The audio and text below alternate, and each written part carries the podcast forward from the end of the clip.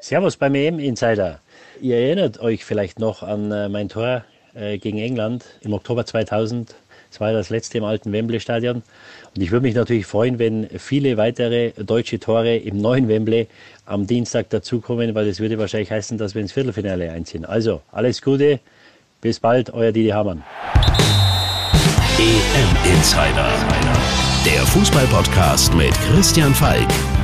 News, News, Hintergründe und alles Wissenswerte rund um die deutsche Nationalmannschaft.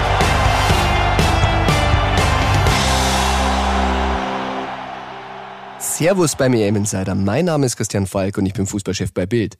Danke, dass du reinhörst. Du hast ihn im Intro gehört. Didi Hamann, der letzte Torschütze im alten Wembley Stadion.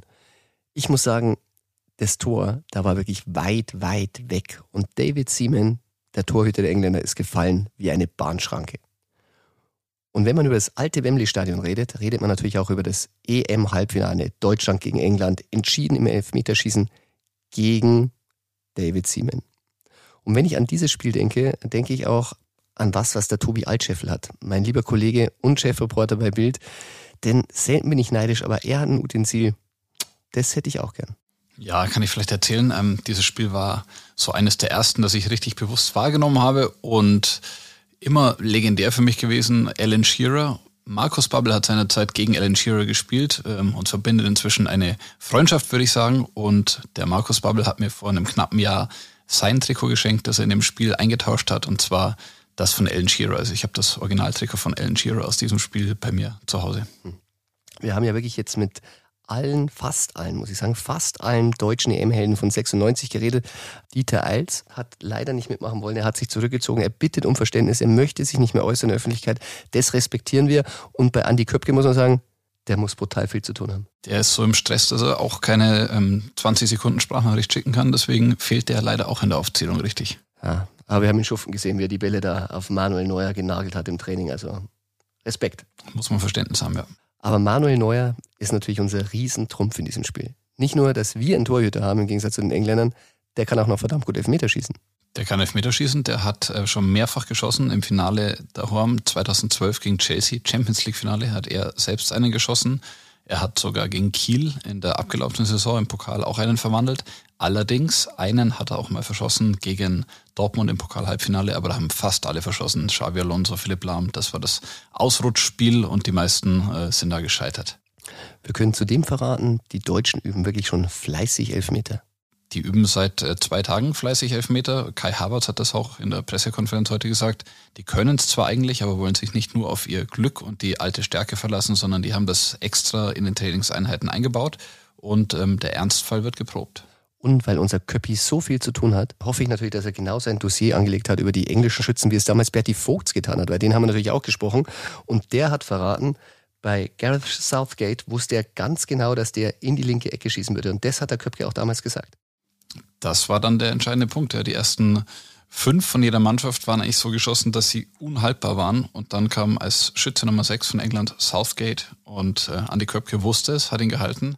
Und dann kam Andreas Möller. Hm. Mit seiner legendären Geste vor den englischen Fans. Die vielleicht auch eine kleine äh, Anspielung an Paul Gascoigne war, der so ähnlich gerne mal gejubelt hat und ähm, die Engländer neben der Niederlage noch zusätzlich äh, erbost hat.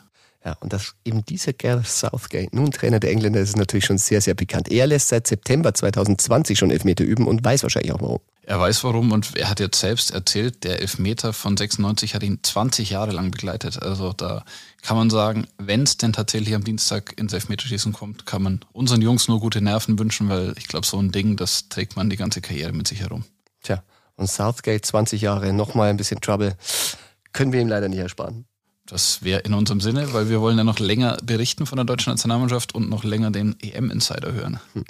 Apropos, ich habe äh, Mehmet Scholl auch gebeten, dass er uns vielleicht einmal wieder mal seine Anekdoten erzählt. Und ähm, Tobi, du kennst die Nachricht auch noch nicht. Ähm, fand ich sehr, sehr interessant, was er erzählt hat. Und das spiele ich jetzt mal ein. Der Legendentalk. Bin ich jetzt der Running Gag äh, bei Falki? Okay. Nee, ganz ehrlich, gibt keine lustige Geschichte. Das war keine schöne Veranstaltung für mich. Ähm, eher ein bisschen traurig, weil ich zu wenig gespielt habe. ist auch der einzige Titel, wo ich sage, da bin ich nie wirklich stolz drauf. Da habe ich nichts zu beigetragen. Ähm, nee, ich scheide diesmal aus. EM Insider. Ja, das finde ich interessant, was Mehmet sagt. Ähm, er habe nichts beigetragen. Also ich finde, da ist er schon sehr, sehr kritisch. Ich meine, es gibt Spieler, die kommen im Turnier ja überhaupt nicht dran. Also ich habe mal nachgeschaut, selbst gegen England war es 77 Minuten auf dem Feld. Tobi, was sagst du? Wie darf sich eigentlich ein Spieler, Mehmet ist hier ausgenommen, er hat, hat für Deutschland gespielt und ich finde, er hat sehr wohl was getan, aber wenn einer überhaupt keine Einsatzzeiten bekommt, darf er sich dann Europameister nennen? Gute Frage, aber es wird ja bei 2014 WM auch immer sehr viel vom Teamgeist gesprochen und von dem Kevin Großkreuz. Ich glaube, Matze Kinter damals auch mit keiner Einsatzminute, aber damit der ganze äh, Laden so läuft, wie er laufen soll und alle bei Laune bleiben. Man spricht immer von den Trainingspartnern, Trainingsspiele auf hohem Niveau. Ich glaube, da dürfen schon alle, die im Kader waren, auch äh, sich als Europameister oder dann eben Weltmeister bezeichnen. Spannend wird natürlich auch, ob Yogi was an seiner Startformation ändert. Er ist ja wirklich sehr, sehr ähm, stabil, möchte ich sagen, mit seiner Aufstellung.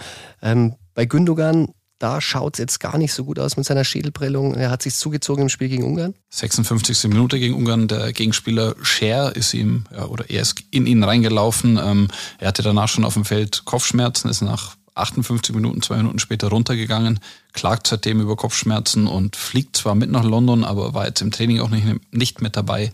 Deswegen wird es, glaube ich, eher sehr, sehr eng mit einem Startelf-Einsatz von Gündogan. Wie gut, dass wir Leon Goretzka in Topform haben, weil auf den, auf den freuen wir uns. Ein anderer, der wackelt, ist äh, Antonio Rüdiger. Der ist erkältet, aber da schaut es, glaube ich, besser aus, Tobi. Der hat am Samstagabend die Erkältung gespürt. Äh, die Stimme war noch ein bisschen weg bei ihm. Am Sonntag dann geschont ähm, und jetzt will er bis zum Spiel am Dienstag wieder fit sein. Und ich meine, bei einer Erkältung, da kann man sich, glaube ich, für so einen Kracher gegen England auch mal ein paar Ibuprofen einwerfen, damit man rechtzeitig fit wird. Das glaube ich nämlich auch. Das war's auch schon wieder mit der heutigen Folge vom AM Insider. Ich hoffe, dir hat Spaß gemacht. Wenn ja, dann abonniere den AM Insider gerne in einer Podcast-App. Und auch wenn du Antonio Rüdiger heißt und ein bisschen erkältet bist, vergiss nicht, ein bisschen was geht immer.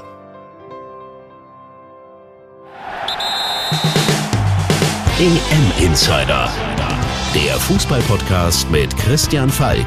Abonniere jetzt den EM Insider in deiner Podcast-App und du bekommst jeden Morgen die wichtigsten Infos rund um die deutsche Nationalmannschaft.